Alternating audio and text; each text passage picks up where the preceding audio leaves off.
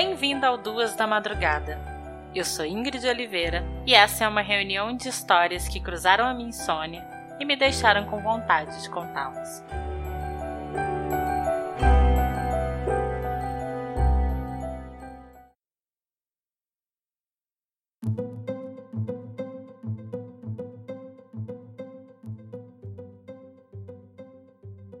Quando uma criança desaparece, cada segundo conta para quem deseja salvar sua vida. Quando um crime acontece, tudo que resta para as vítimas é esperar por respostas. Essa história é interessante e igualmente frustrante por mostrar que essas respostas podem demorar demais e que toda espera pode terminar com ainda mais perguntas.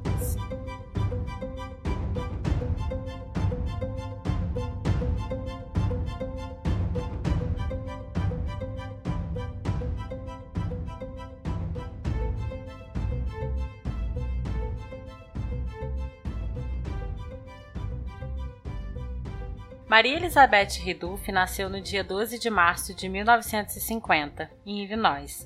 Era caçula de quatro filhos. Seu pai, Michael, trabalhava em uma pequena fábrica, uma das poucas que existiam na sua cidade, que era majoritariamente rural. Sua mãe, Frances, era dona de casa.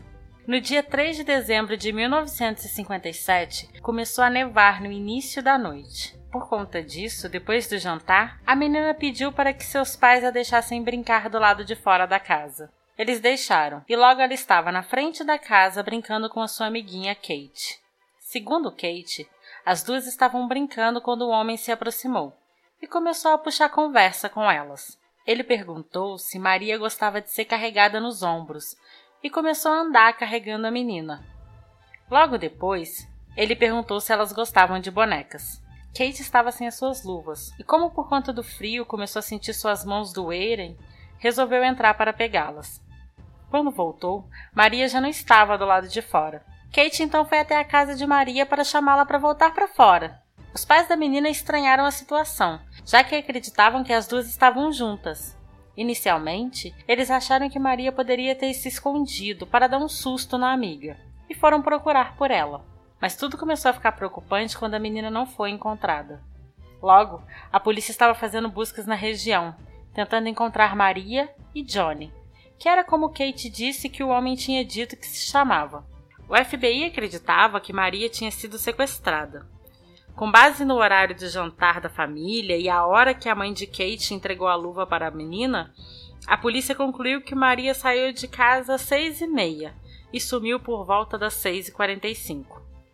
Como Kate era a única testemunha do crime, a polícia teve medo que ela poderia correr riscos, e por conta disso, ela foi colocada em um programa de proteção a testemunhas. O FBI tinha uma lista de suspeitos. Entre eles estava John Tesser.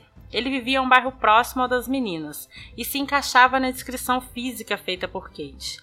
Mas ele nem chegou a ser levado para que Kate o reconhecesse, porque apresentou um álibi.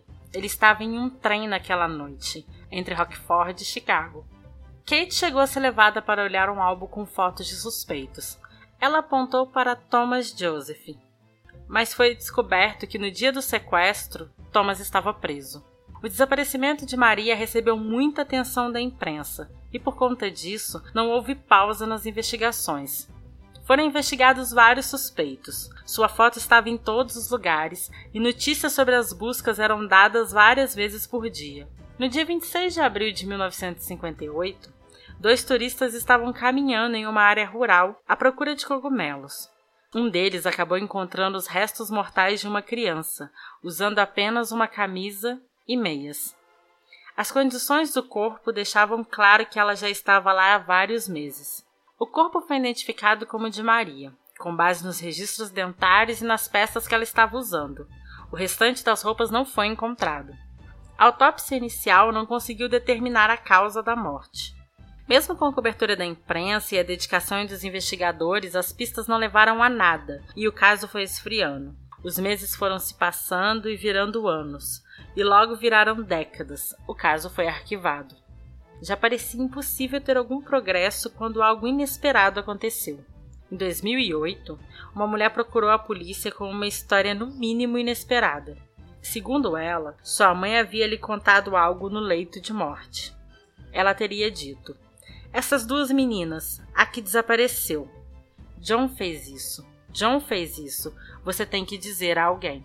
A mulher era Janet Tesser, filha de Ellen Tesser e irmã de John Tesser, o primeiro homem que tinha sido considerado suspeito pela polícia. Janet também disse que no passado ouviu uma de suas meias irmãs dizer que John tinha mentido para os investigadores na época do crime e não estava viajando, estava em casa.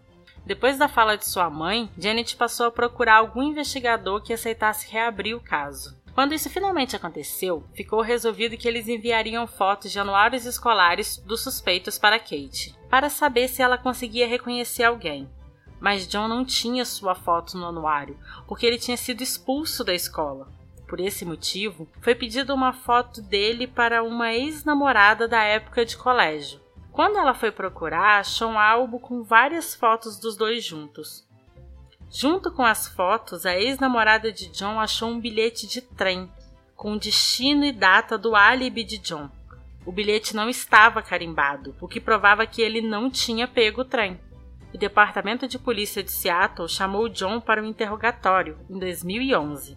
Nessa época, seu nome atual era Jack Daniel. Segundo ele, isso foi feito em homenagem à sua mãe. Ele começou cooperando com os investigadores, mas quando começaram as perguntas sobre Maria, ele passou a se recusar a responder. O corpo de Maria foi exumado em busca de possível DNA. Nada foi encontrado. No entanto, um antropólogo forense conseguiu determinar a possível causa da morte. Foram pelo menos três facadas na garganta. Jack foi preso 54 anos depois de cometer o crime. Em setembro de 2012, ele foi julgado e condenado à prisão perpétua pelo sequestro e assassinato de Maria. Mas cinco anos depois, as provas de homicídio foram consideradas insuficientes e ele foi liberado.